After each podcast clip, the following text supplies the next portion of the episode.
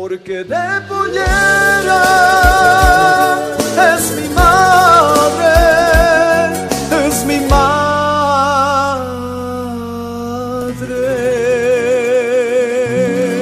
Guarmiluz. De pollerita gris.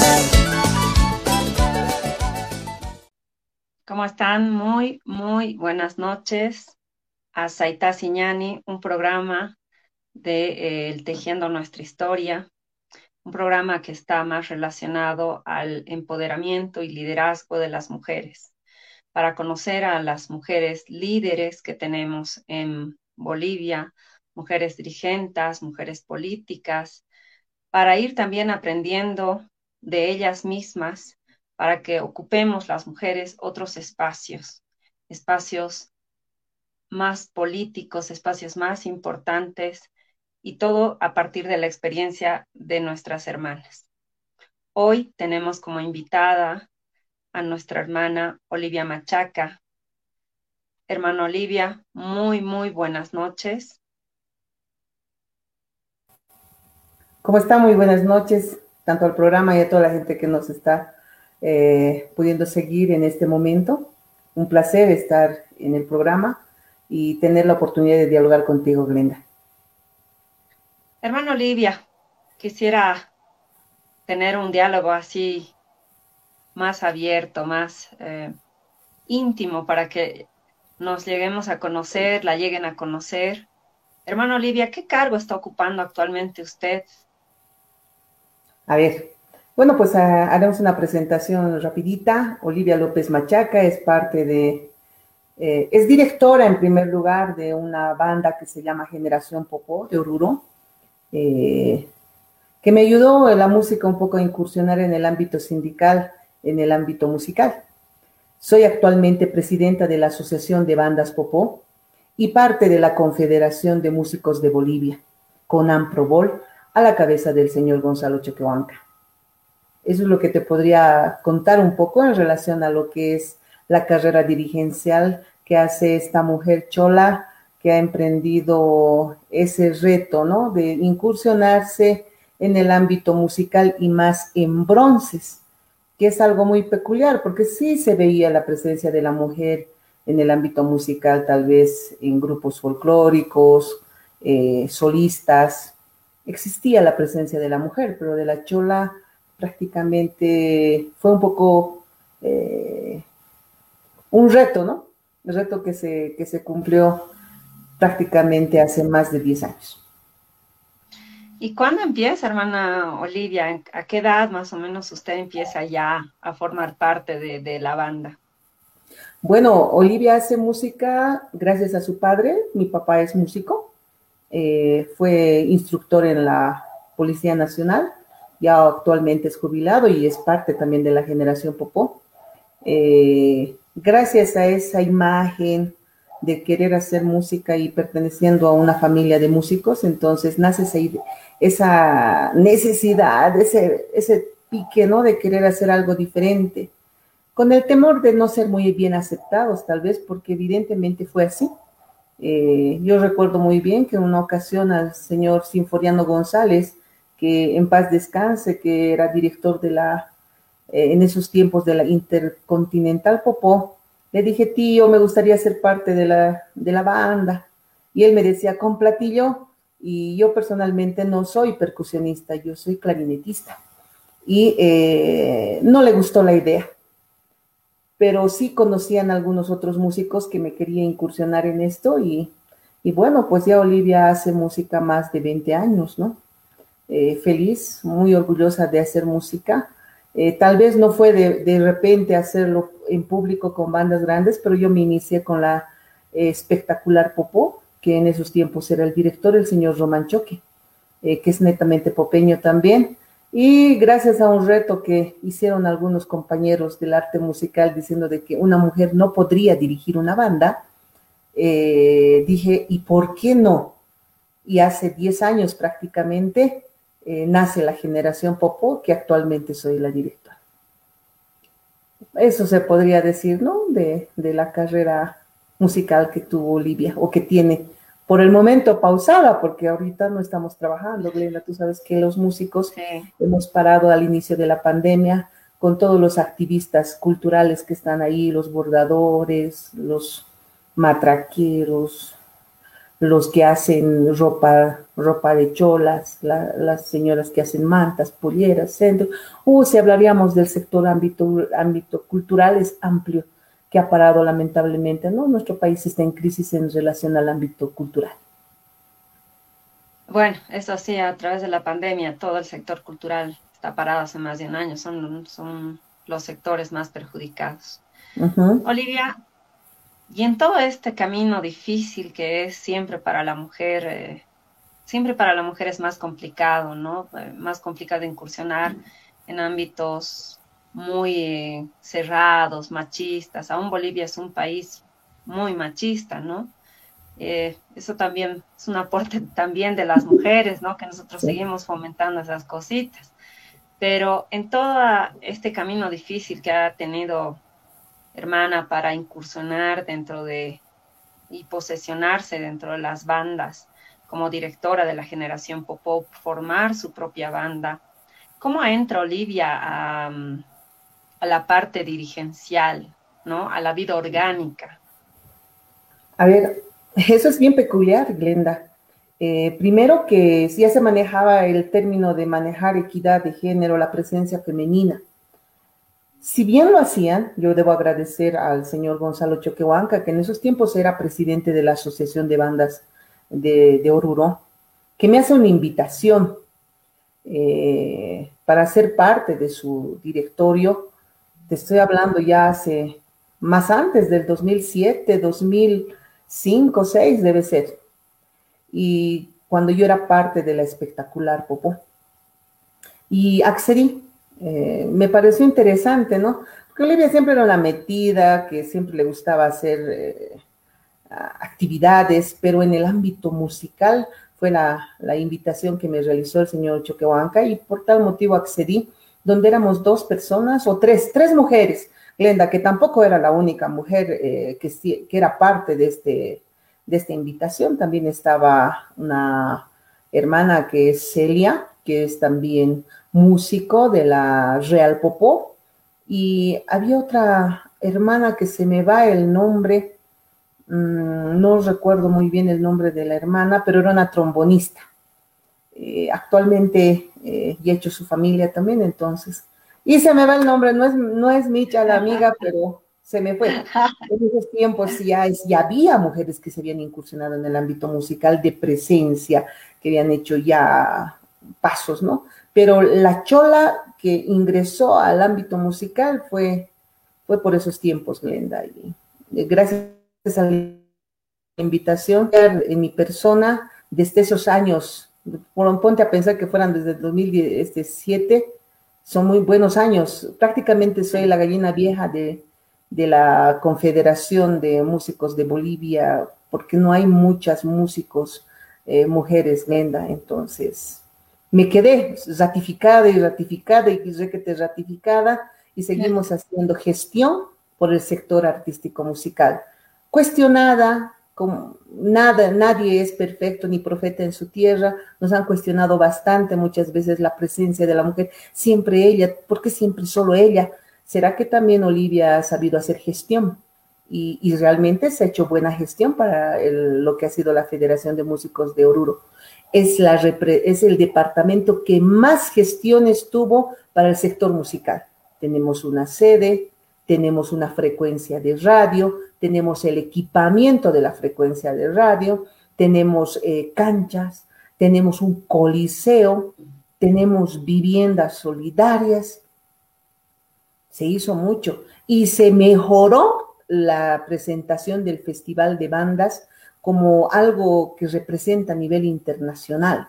Realmente los músicos se empoderaron de esa situación y puedo darme el lujo de decir de que se ha encaminado gracias a las gestiones que también esta persona realizó junto a sus directorios, junto a sus presidentes que en esos momentos eh, tenían el cargo. Ya hablando ya de, cómo estás ya ahí adentro de la dirigencia, eh, vamos a hablar de, las cosas que pasamos las mujeres, ¿no? Cuando empezamos a ser dirigentes. Primero es que, eh, a, diferencia de los hombres, también tenemos que encargarnos de nuestras guaguas, ¿no? ¿Cuántas guaguas tiene Olivia? Uf, tocaste el lado más, más sensible de mí. Tal vez lo único sensible. Tengo dos hijos. Eh, me casé el 2017, ah, el 2007, muy mayor. Mi primer hijo actualmente tiene 12 años, Aarón Elvis Mérida López.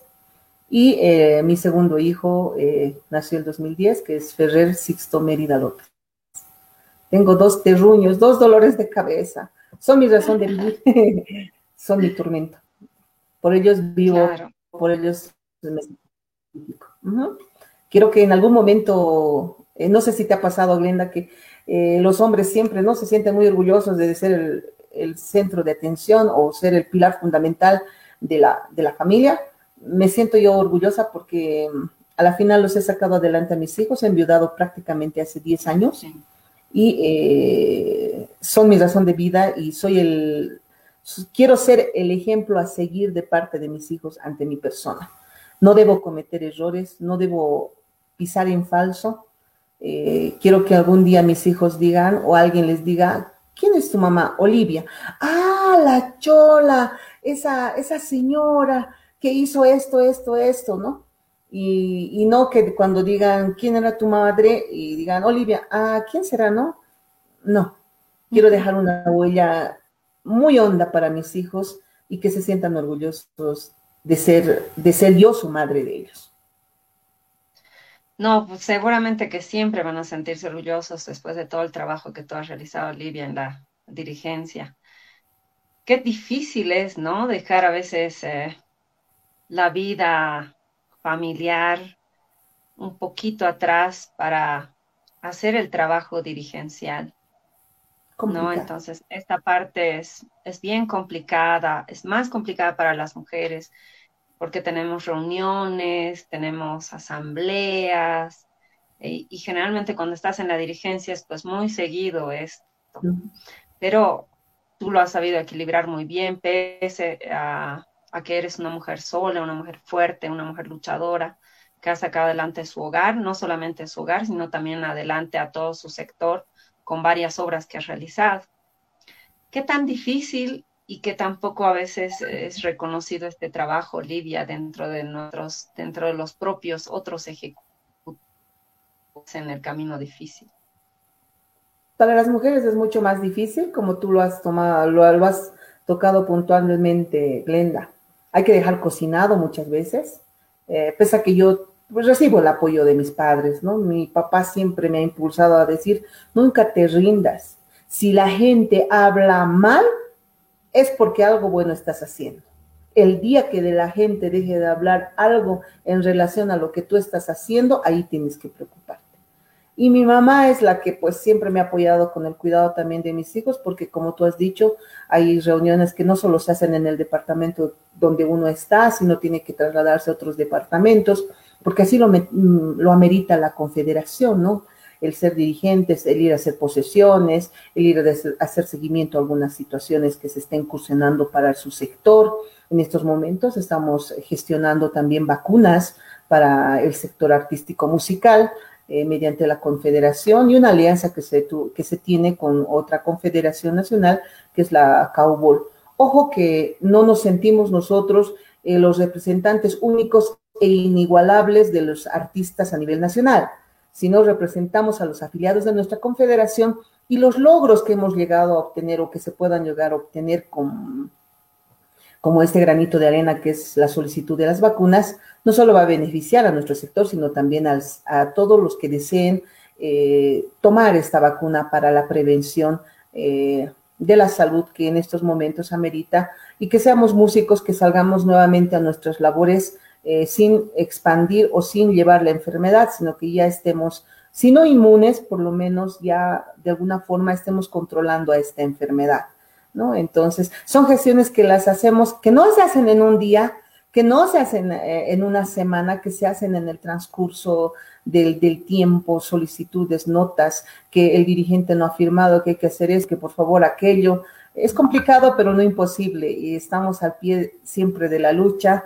Eh, Dios bajo la protección de nuestra mamita de Santa Cecilia, y Dios mediante estaremos muy pronto, Glenda, eh, festejando realmente eh, la culminación de esta enfermedad y el dominio de esta enfermedad y estaremos festejando a nivel nacional con toda la población boliviana. No, es así, Olivia. Es algo que tiene que pasar porque necesitamos también reactivarnos, necesitamos continuar adelante y realmente nos ha traído mucha tristeza toda esta enfermedad. Olivia, ¿algún punto que recuerdes así doloroso de, de un tema dirigencial donde haya sido discriminada por ser mujer, por ser chola? Todo, todas las ocasiones, David, si por haber uno presenta o es parte de la discriminación. Uno, que piensan que tú puedes beber sin ton ni son. No, no respetan la consideración de mujer. Pero, ¿qué podemos hacer? Hay que entender a nuestra población y a nuestra sociedad y hay que comenzar a comerse eh, la gritaneada o si no, el decir, ay, que se creerá, está creída. No, hay muchos pasantes o muchos amistades folclóricos, folcloristas que han sabido entender, ¿no? Esa situación. Más allá de eso, el cuestionamiento de algunos compañeros, colegas, que dudan de que una mujer tenga la capacidad de dirigir una institución musical.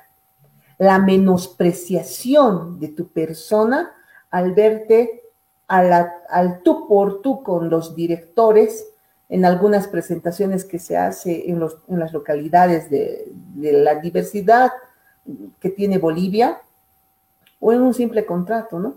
Donde uno está y te miran como que, y ahora está, ¿qué nos va a decir? Existe la discriminación, hermana Glenda. Eso va a costar erradicar. Lo que uno tiene que hacer es fortalecer su autoestima y decir, me resbala tu mirada, no me importa lo que digas, porque yo estoy muy segura de lo que estoy haciendo y la opinión de los demás, si fuera plata, me interesaría. Pero como no lo es, la escucho, la analizo, si me sirve, la tomo y si no me sirve, al basurero.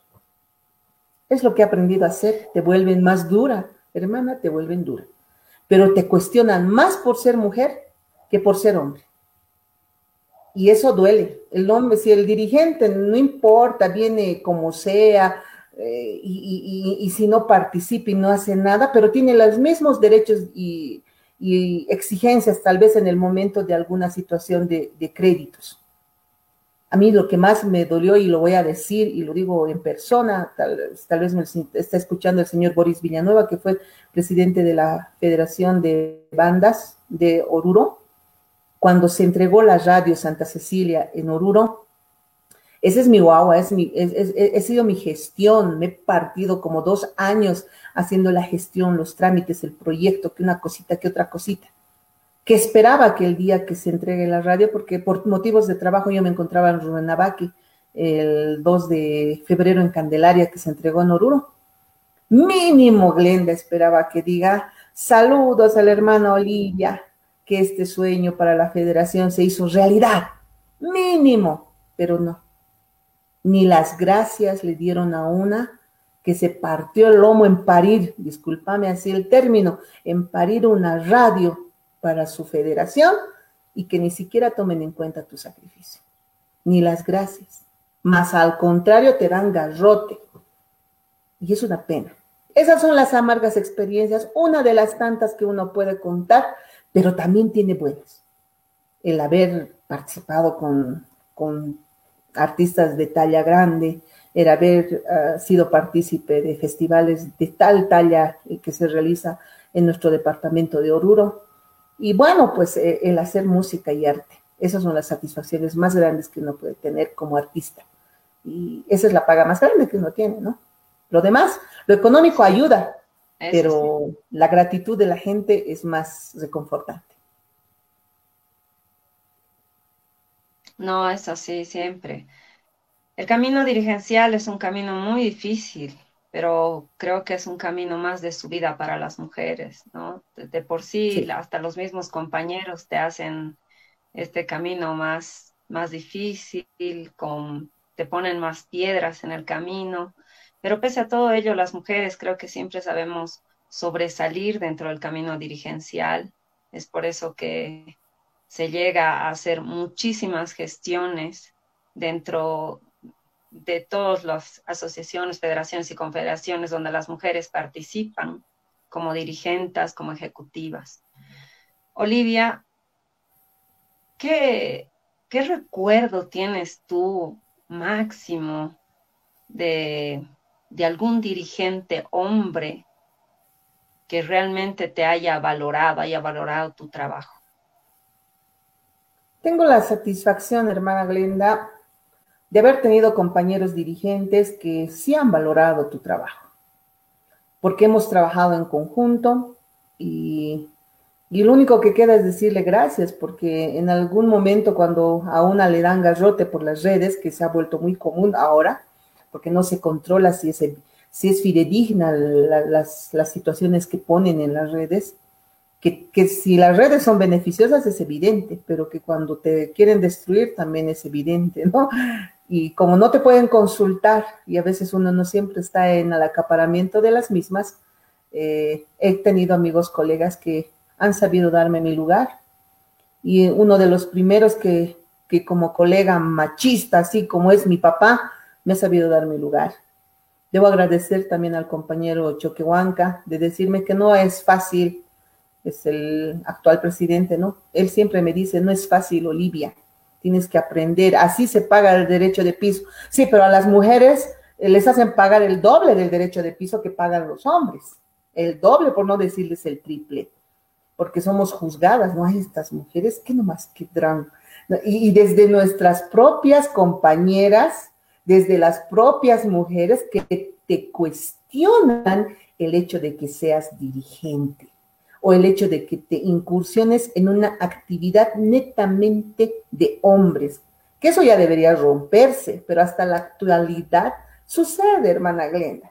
Eso, eso es un trabajo que tenemos que hacerlo todavía durante una década más, yo pienso, donde ya ahí se van a poder romper esas barreras de discriminación, porque a la final lo intelectual no debería cuestionarse en que la mujer es más delicada, evidente, de que el hombre tiene que ser más fuertecito, es evidente. Y no podemos hablar de, otras situaciones más, porque yo las respeto. El punto es de que todos deberíamos tener el mismo respeto en el ámbito dirigencial. Nadie es más ni menos cuando se trata de asumir algunos cargos que en un futuro yo, eh, eh, mi sueño, Glenda, más allá de ser solo una dirigente de una confederación o de una asociación o ser este, directora de una banda, es que algún día una mujer que realmente tenga las cosas bien puestas asuma la presidencia. Es un sueño realmente eh, visualizar eso. Yo quisiera verlo con mis propios ojos, de que se dé ese panorama, porque realmente una mujer le daría un viraje diferente al mando de un país que no solo lo dio la señora eh, Lidia Gayler, sino que se podría dar en estos tiempos que vienen con cambio la presencia de una mujer. Aspiro, soñar es gratis, hermana Glenda. Bueno, Lidia Gayler también fue un gobierno de transición, así que tampoco fue electa realmente, y creo que es el sueño de todas nosotras que realmente en una elección eh, una mujer asuma, ¿no? Tenga que, llegue a asumir la presidencia de este país. Porque como usted dice, las mujeres tenemos mucha capacidad, otro tipo de visión, tenemos una visión muchísimo más amplia, justamente porque somos mujeres, ¿no? Y, las mujeres tenemos en nuestra cabeza todas nuestras guaguas, la dirigencia, la casa, las compras, la comida, el trabajo, todo, todo está en nuestra cabeza y todo hacemos funcionar también. Olivia, ¿qué pasa eh, en este momento con las mujeres? ¿no? Como tú decías, a veces entre nosotras mismas nos, nos damos palos, somos las primeras en agarrar y decir, ay, pero ¿por qué está ahí? ¿Por qué le han elegido? porque ¿a quién habrá coqueteado, no? Para estar ahí. Sí, verdad nomás es, ¿no? O sea, y, también que entre nosotras mismas nos, nos somos las primeras en, en jalarnos hacia abajo en vez de empujarnos hacia arriba. Uno de los temas es ese. Y el otro tema es eh, la discriminación doble que sufrimos las mujeres de pollera, ¿no? Luchamos contra el machismo, pero también luchamos contra las mujeres de vestido para ser tratadas por igual. ¿Qué opinas de ese tema, querida Olivia? Uy, tocaste una situación muy álgida, este, Glenda.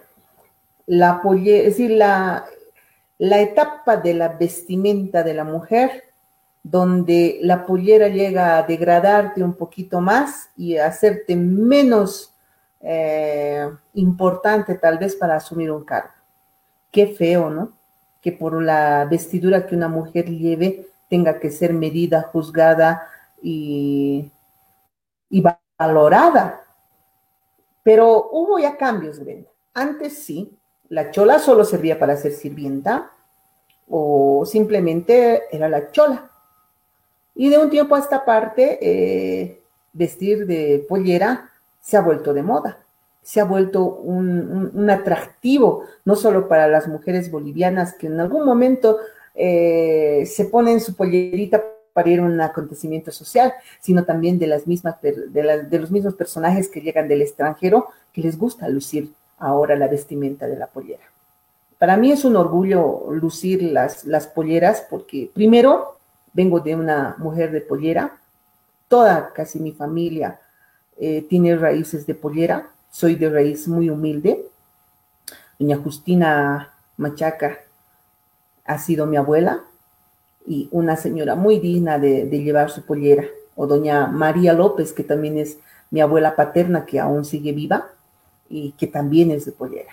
Entonces, eh, mis tías y algunas más que, como mi madre, que lucen la pollera. Y bueno, pues no quise romper el esquema, ¿no? Solo que lo rompí rompiendo barreras de decir de que las mujeres sí podemos estudiar, sí podemos eh, asumir cargos diferentes con grados de responsabilidad, respeto y, muchas cosas. He luchado con mujeres que realmente que su vestimenta, una falda, un pantalón, un traje, no le hace más ni menos a mi lado, sea el izquierdo, el derecho, esté adelante mío o esté atrás mío, mujer. Tenemos que andar con ese concepto.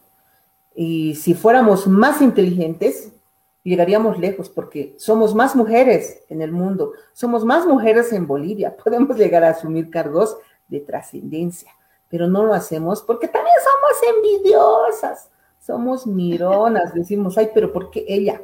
Mejor la otra, o mejor ese joven, o ese viejito que tiene más experiencia pero ¿por qué siempre, por qué siempre ella? Entonces, esos sentidos mezquinos que es parte de nuestra esencia, no lo podemos negar, pero tenemos que dejar esa situación mezquina para poder llegar lejos y pisar fuerte, llegar más allá de lo que un hombre ha llegado. Los hombres, hermana Glenda, aunque se peleen, aunque le haya quitado su enamorada o lo que fuese, ellos no se enojan, ellos están bien, ellos, ellos no tienen memoria. Entonces, por eso llegan lejos, porque se perdonan todo. Es que las mujeres tenemos demasiada memoria y a veces cuestionamos demasiado y no pensamos eh, en el futuro y en las consecuencias muchas veces de nuestros berrinches o de nuestros miramientos. Hay que ser honestas. Esa es una reflexión bien personal que, que tendríamos que hacernos todas para, para poder llegar lejos. Hay que unirnos sin mirarnos tanto de que si viste o no viste bonito, si es blanconita, morenita, flaquita, sin mirarnos tanto. Hay que llegar lejos, unidas. Nos cuesta, nos va a costar trabajar eso, hermana Glenda, pero no es imposible tampoco. No, es así, hermano Olivia, hay que trabajarlo, tenemos que trabajar mucho más entre nosotras mismas, tenemos que levantarnos, pues.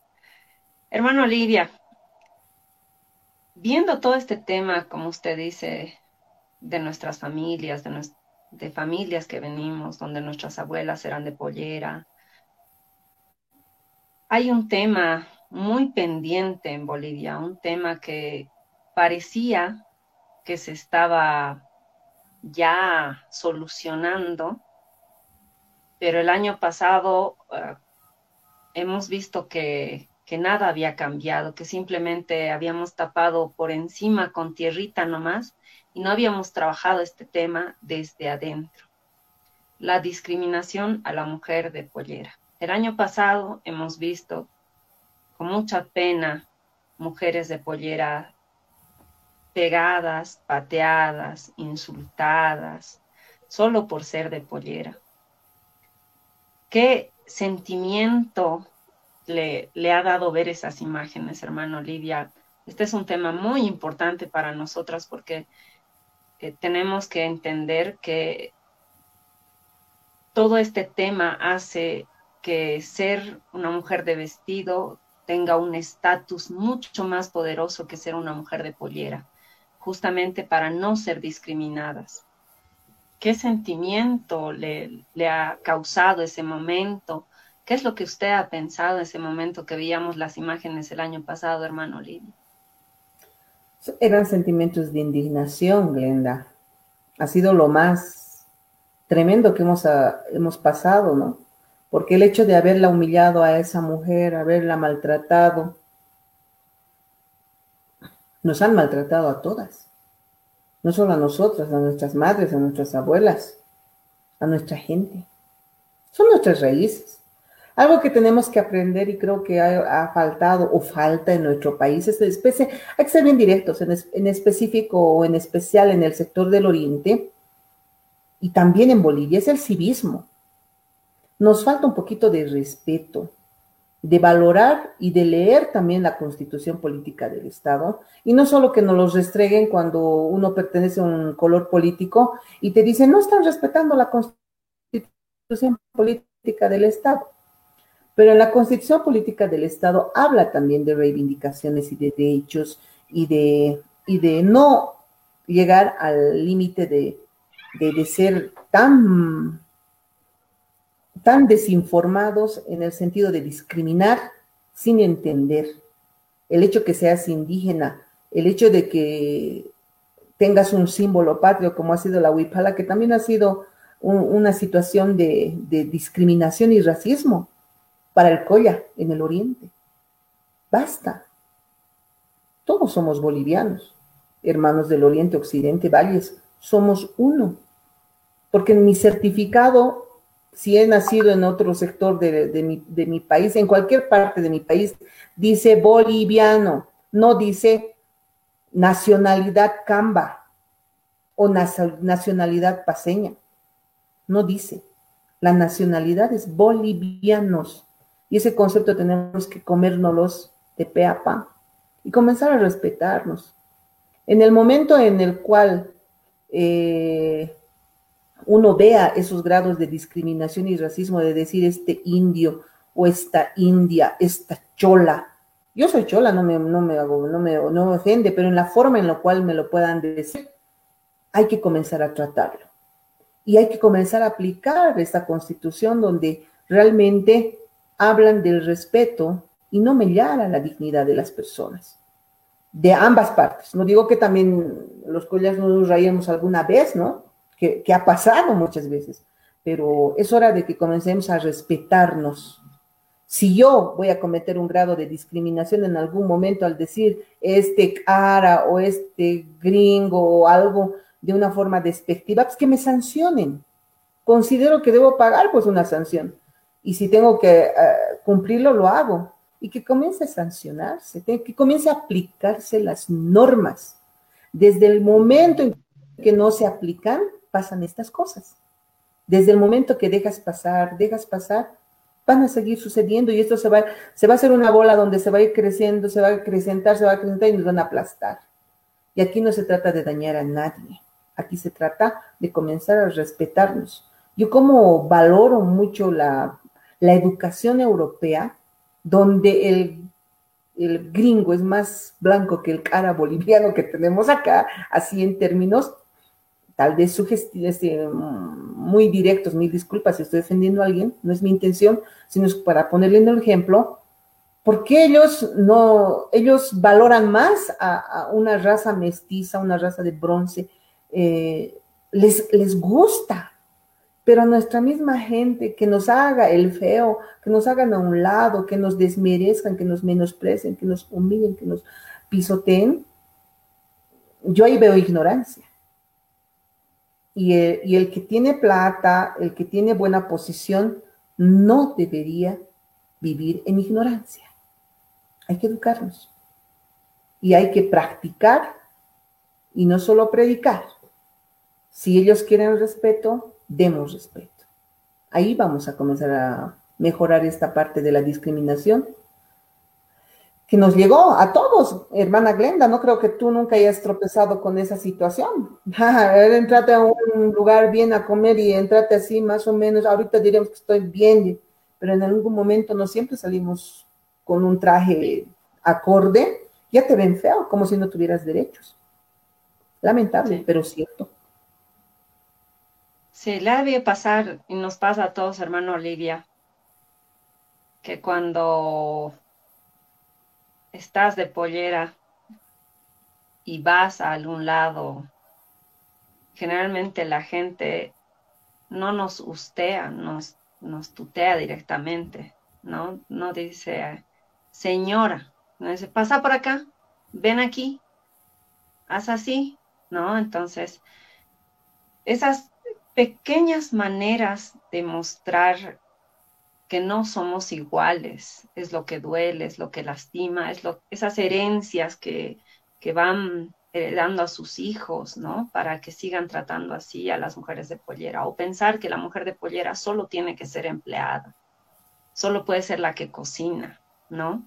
Es, son esos estereotipos que tenemos que romper y romper a través de una vida sindical, de una vida orgánica, de una vida de lucha, de trabajo para mostrar que las mujeres, pero también las mujeres de pollera, podemos llegar a obtener cargos importantes dentro de la política.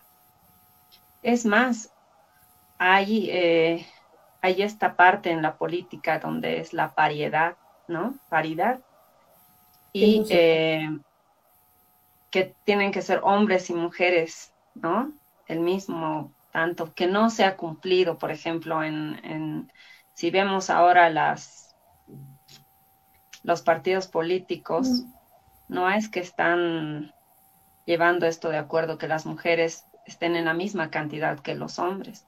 Pero en el tema sindical es pues mucho más fregado, porque realmente ahí sí que no logramos ser ni la mitad las mujeres que estamos dentro de la vida orgánica, ¿no? Eh, es un tema también de tiempo, porque sí se necesita tiempo, pero también es un tema de temor, de temor de que los hombres nos traten mal, de que nos hagamos ver mal con otras mujeres. Pero ¿qué le diría usted, hermano Olivia, a aquellas mujeres que quieren alcanzar eh, algún puesto en la vida sindical dentro de sus comunidades, sindicatos, asociaciones? Federaciones y confederaciones, hermano Olivia, ¿qué consejo usted les daría a ellas? A romper esquemas culturales. Es cultural, pues, hermana Grenda. Las mujeres son para la casa. Las mujeres tienen que aguantar golpes porque eres mujer, pues. es cultural. Ese problema, esa barrera cultural hay que romperla. Yo respeto mucho lo, cultural, lo, lo ancestral y todo eso, pero no comparto que por ser mujer tengan que prohibirte asumir un cargo. Más, más solo por ser mujer, ¿no?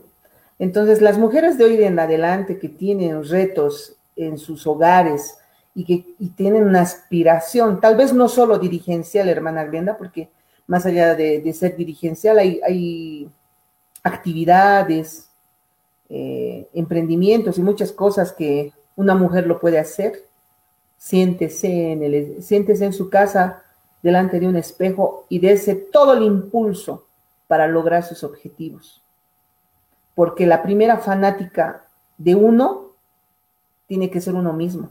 No esperemos que te echen gloria o que te alienten los demás. Tú tienes que mirarte en el espejo y decir, yo voy a lograr ser la directora o la presidenta o la jefa de, mi trabajo o, voy a asumir un cargo ejecutivo superior con esfuerzo y con mérito, pero sin rendirme. Hacerlo sin rendirnos. Hay que, si te caes y si y, te has caído hasta dos escalones más abajo, sacudite, parate, sacudite, frotate si te has golpeado y seguí adelante. No hay, no hay un imposible para las mujeres, salvo que te mueras. No hay un no puedo para las mujeres, porque si no, no, no pariríamos hijos. Creo que lo mínimo en Bolivia en el estándar está como como cuatro, cinco, tres hijos como mínimo, tienen seis, siete, a ver que los hombres lleguen a dar a luz un hijo. Esa fortaleza no la tienen. Nosotros tenemos varias ventajas. Somos muy hábiles para hacer dos, tres cosas al mismo tiempo, porque tienes que ser maestra en estos tiempos de, de pandemia que se ha dado, que realmente las mujeres están más ubicadas que los papás sin desmerecer el rol de los papás, porque sabemos también cuál es el rol que eh, culturalmente les han dicho y la sociedad los ha avalado como los primeros proveedores de los hogares. Se respeta, que siga entrando la plata. Pero las que realmente somos el pilar fundamental de la casa somos nosotras, porque educas a tus hijos, los alimentas, los vistes, los curas, les atiendes psicológicamente en sus ideas que a veces eh, siempre vienen con algo, eh, también haces, asumes cargos muchas veces en el colegio, estás en el mercado haciendo cosas, costurando, trabajando muchas veces. Eso no lo puede hacer fácilmente un hombre. Por eso el hombre sale a trabajar, porque sabe muy bien que el trabajo de la casa es mucho para él, que no lo va a poder hacer. En todo caso, si sabemos y hemos batallado todos esos retos, no creo que haya un reto eh, ejecutivo, dirigencial, que no lo podamos hacer.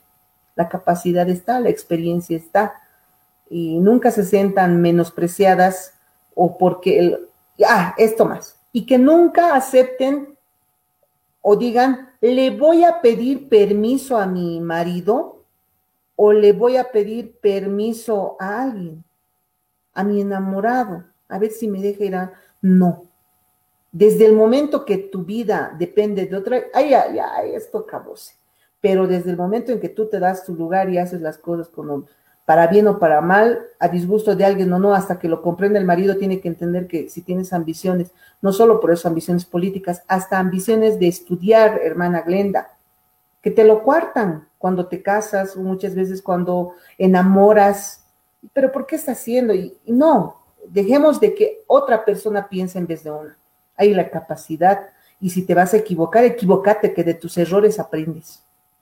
Es, ese es el camino que tienen que tomar las mujeres. Porque a veces nos caemos. Y duele, hermana Glenda, las caídas son dolorosas. Porque te dicen, te he dicho, ¿para qué te has metido? Ahí está, pues, te dicen. Eso te duele más que un golpe, hermana Glenda.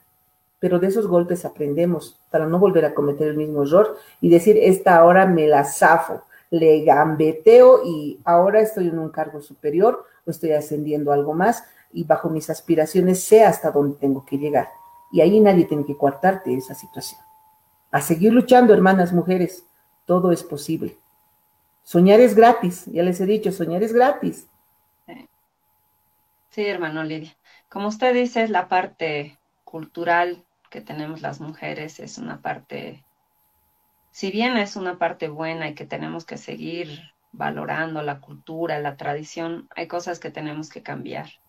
¿no? En especial, usted sabe que cuando una mujer eh, de pollera asume ya el rol de pareja, después es un rol ya muy controlado, ¿no? Porque como en las comunidades, ¿no? Eh, ya no perteneces a tu comunidad, ya le perteneces a la comunidad del hombre, ¿no? Te casas y ya, de por sí ya te, vas hacia el lado del hombre. Por eso es que antes las, eh, las mujeres no eran tan valoradas por su papá, porque decía, mujer nomás es, ¿para qué va a estudiar si se lo va a llevar el hombre, ¿no ve? Y estamos hoy, eh, todavía arrastramos hoy algunas de esas cosas que como usted decía, se, nos cuarta muchas cosas. eh, y una de ellas es el estudiar. El estudiar porque somos mujeres, porque nuestro rol está bien definido, ¿no? Te, casas y ya tienes que empezar a cocinar, cuidar la guagua, y ya no, no, no eres valorada si quieres hacer otras cosas.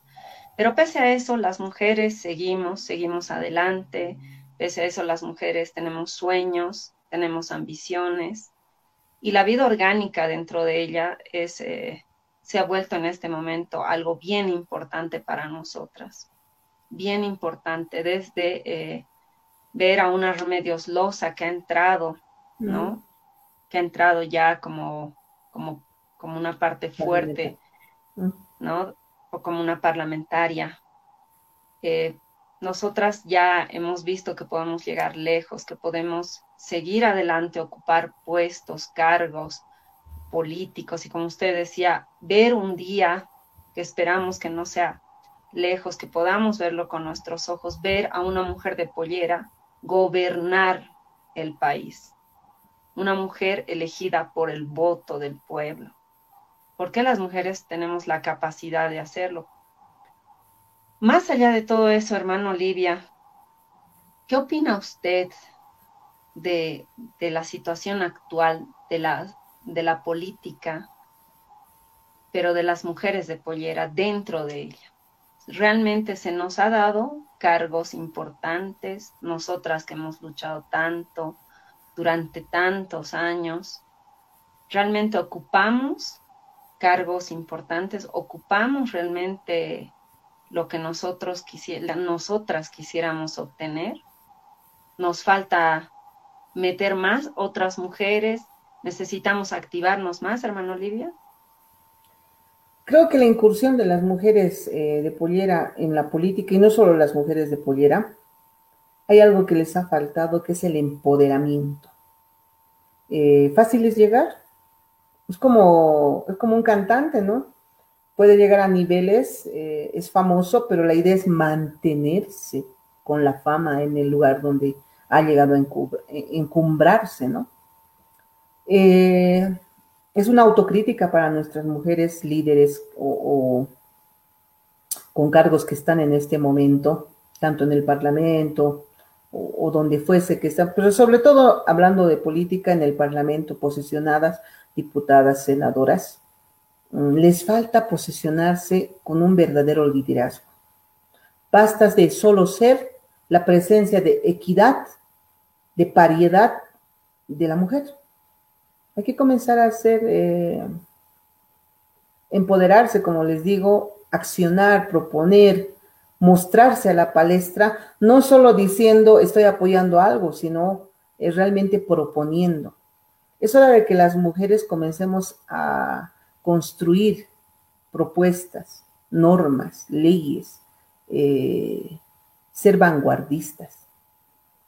Y no solo conformistas, ya llegué y bueno, ¿no? Ahora, ¿qué hay que hacer? Hágalo usted, hágalo. No. Tampoco digo que estén haciendo ese rol. Sé que se están recién eh, inmiscuyendo, informándose, ambientándose tal vez en el cargo, pero es hora de comenzar a dar la cara. Y que no mi suplente o mi titular, porque suele ser esa la pariedad, ¿no? Hombre-mujer o mujer-hombre, mm, sea siempre él el que hable. Ya las mujeres tenemos que comenzar a, a ganarnos espacios. Y la verdad es que a, las mujeres que hemos hecho política, eh, sea por un ex o Z partido, muy, muy difícil ha sido asumir roles y cargos. Si te has dado cuenta, Glenda, hay más ministros que ministras. Hay más viceministros que, que viceministros. Así nomás había sido. De a poquito, ¿no? hay que seguir diciendo, hay que, diciéndome, guau, que no llora, no mama hay que decirle al hermano presidente Arce, comencemos a aplicar la paridad.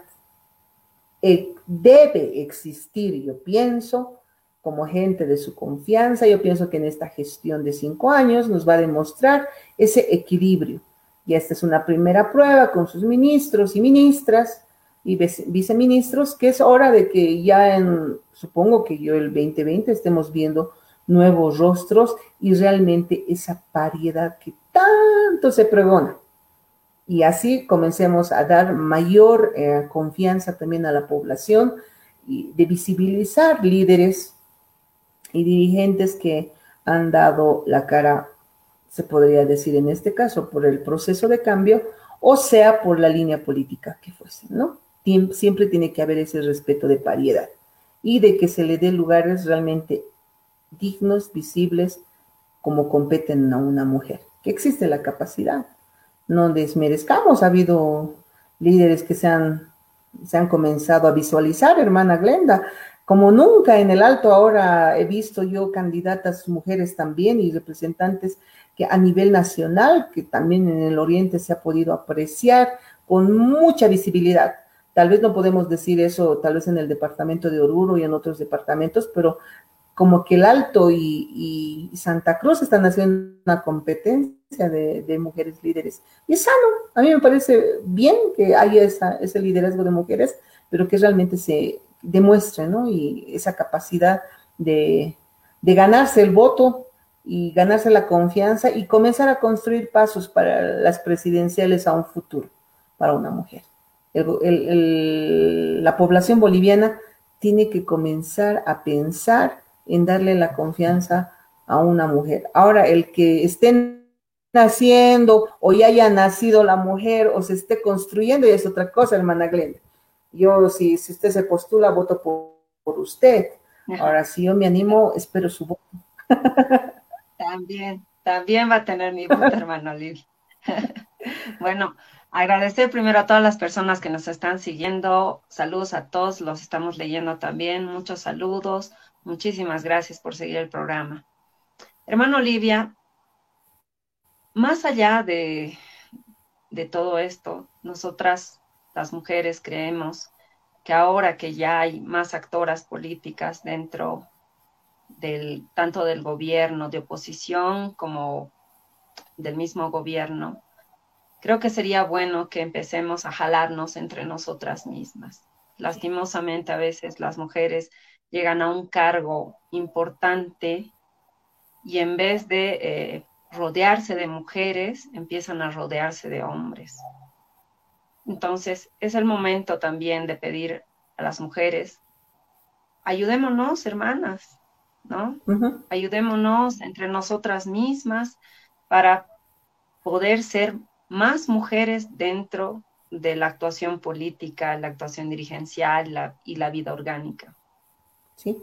Hermano Olivia, ¿cómo es un día para usted cuando tiene una reunión y tiene de paso un contrato? ¿Qué hace? ¿A qué hora se levanta? Porque es bien difícil para nosotras las mujeres, la verdad, que todo lo tenemos que hacer. ¿Cómo es un día de Olivia? ¿A qué hora se levanta y tiene todo, todo ese día tan ocupado? Cuando hay agenda de reuniones, Glenda, hay que levantarse temprano. Por lo menos a las cinco y media ya tengo que estar cocinando algo para dejar a mis hijos. Y lo viví en estos tiempos porque tuve que dejar solos a mis hijos porque yo, yo te hablaba de que el apoyo de mi madre y de mi padre son fundamentales, pero en un tiempo hubo que no estuvieron con nosotros por, por motivos familiares, tuvieron que viajar. Sabía que dejarles cocinado a los chicos eh, aprendí y enseñé también, y yo, yo digo que nada es en vano. Eh, cocinar temprano y que ellos aprendan ya a servirse eh, a mediodía, porque uno no retorna al hogar, hermana Glenda uno se pierde casi todo el día porque las reuniones se alargan más allá, más allá del mediodía y luego hay que estar dialogando o analizando o hacer un balance de la reunión sostenida y eso ya es más interno con los dirigentes para ver qué se les va a comunicar a las bases o qué resultados o logros que se han sacado. Entonces la agenda llega a ser complicada y además en esta pandemia eh, se ha vuelto más complicado, ¿no? el tener que salir a comer fácilmente, no se puede, tienes que tomar las medidas de bioseguridad y cuidarte y, bueno, más allá de eso, yo me siempre estoy rodeada de hombres. Mis dirigentes en su general son hombres. En la confederación, como dirigentes, debe estar Sandra Bastos, un saludo muy cordial ella que se encuentra por Cochabamba. Después no hay. es decir, todos son hombres. Y, y hasta en las charlas, pues, hermana, hay que aprender nomás a hacer, este, hay que comenzar a entender el pensamiento machista, eh, siempre un chistecito malo o, colorado por ahí, que uno ya se acostumbra, ¿no? Porque sabemos que es su entorno de los hombres y no siempre, a veces ellos se dan cuenta y dicen, perdón hermana, va a disculpar. No, no se preocupen, les digo, porque es el ambiente, ¿no? Y a veces esa es, esa es la dificultad que uno tropieza como mujer. Y ni así se miden a veces. Ahí conozco otra dirigente también en Cibolmú, es una cantante. Y ella también se colorea un rato, ¿no? Pero a veces ya le entramos al ritmo, ¿no? Y nosotros nomás lo estamos haciendo colorear también a los compañeros, que es lo que pasa, ¿no? Generalmente ya uno en ambiente y en confianza. Pero la agenda llega a ser así, reunión tras reunión, uno llega a altas horas de la noche muchas veces, porque a veces se llega a sostener hasta tres reuniones al día, no solo presenciales, sino también muchas veces por vía Zoom, que en la etapa de pandemia fue así, hermana Glenda. Tres reuniones a nivel nacional había que sostener, a veces día por medio o cada día, porque la pandemia así lo ameritaba, ¿no? Para organizarnos a nivel nacional. Son a veces sacrificios que no tienen frutos, muchas veces, pero a veces que sí logramos algunos resultados para algunos departamentos. Es así, ser dirigente no se puede conformar a todos los afiliados, a veces solo se puede satisfacer a un sector y siempre tienes el reproche de los demás, pero les explicas. Eh, es complicado ser dirigente y además no hay presupuesto. Eh, todo corre por tus bolsillos, todos piensan, uh, que debemos ganar la millonada, por lo menos en la confederación, ¿no? Porque no hay aportes, todo es una situación de, liderazgo individual, de poner, aportar por uno mismo, por querer construir y aportar a nuestro sector, ¿no? Ese servicio social que nace de uno, porque uno quiere hacer eh, mejoras, ¿no? En su entidad. Y eso pasa, creo yo, con la mayor parte de dirigentes. No es que te pagan tu pasaje, tus viáticos, tus viajes, no, no, no, señores, eso es, no es que seamos millonarios, solo que Dios es grande, provee y hay para poder gestionarse esos gastos eh, minúsculos que parezcan, pero eh, ser dirigente no es fácil y, tampoco es tan gratificante, pero es más una, situación personal. Lo habrás vivido, hermana Glenda, que no es nada sencillo. ¿Mm? No es sencillo y además, como usted decía, hermano Olivia, eh, el tener un cargo, ya sea en comunidad, en, una vida orgánica, es pues, eh, como usted dice, de, la plata de nuestro bolsillo, ¿no? eso todo sale de, nosotros por una lucha, por una causa, ya sea de nuestros sectores, de nuestras comunidades. Y eso es una lucha que no podemos dejar ni olvidar, y seguimos empujando y jalando como podemos la carreta, hermano Olivia. Bueno, hermano Olivia, yo le agradezco muchísimo, ¿no? Que haya aceptado esta entrevista para poderla conocer un poco mejor, para conocer la vida orgánica de una mujer que se ha introducido a la dirigencia en un sector totalmente machista, ¿no? Como es eh, ser parte de los músicos de banda, que es pues nomás eh, muy pocas mujeres, poquísimas mujeres las que están dentro de ese rubro y que usted haya llegado a, la dirigencia, a la vida orgánica dentro de ella, es pues un orgullo para todas nosotras, las mujeres de Pollera, que usted sea dirigente, ¿no? Hoy es ejecutiva de la Confederación de Músicos de Bolivia y presidenta de la Asociación de Bandas Popo de Oruro. Qué orgullo haberla tenido en el programa, hermano Olivia. Muchísimas gracias por aceptar la invitación. Siga adelante. Nosotras la admiramos, la vamos a seguir, vamos a seguir su trabajo siempre, hermano Olivia, y con esa fuerza que usted tiene, con esa con ese corazón de lucha para su sector, no solamente para su sector, sino también está cambiando la vida y la visión de muchas mujeres que la seguimos, que la admiramos y que realmente esperamos que muchas mujeres más incursionen en este camino para que realmente nuestras voces sean escuchadas, seamos representadas por nosotras mismas Yo le agradezco mucho, agradezco mucho a todas las personas que nos han seguido hoy en el vivo.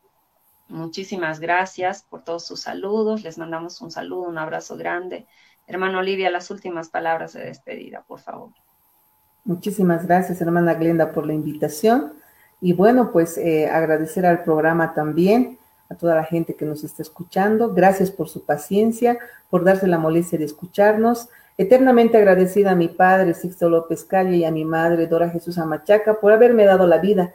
Soy la única hija en la familia y soy madre de dos terruños y quiero agradecer a mi ángel que está en el cielo, que siempre me acompaña, a mi esposo Elvis, que siempre lo tengo presente, siempre me apoya desde atrás y eh, es realmente eso, es una fortaleza, ¿no?